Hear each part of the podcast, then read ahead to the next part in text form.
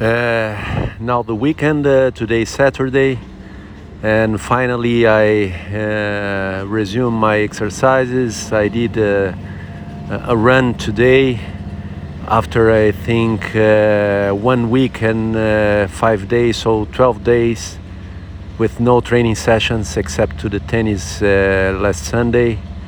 So I got back now with a run my idea was just to go out and do a run at a very easy pace and i did that.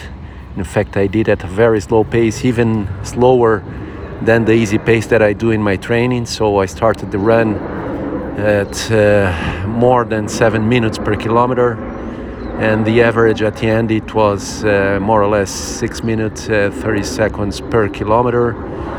40 minutes uh, easy run but good I think uh, uh, now when I resume, I have to go easy like that and then start increasing, seeing how it behaves, my muscles, and start to do the exercises again.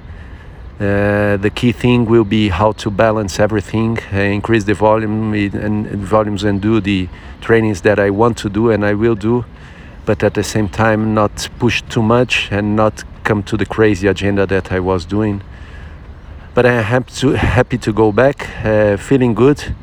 Now I take a shower, enjoy the weekend ahead.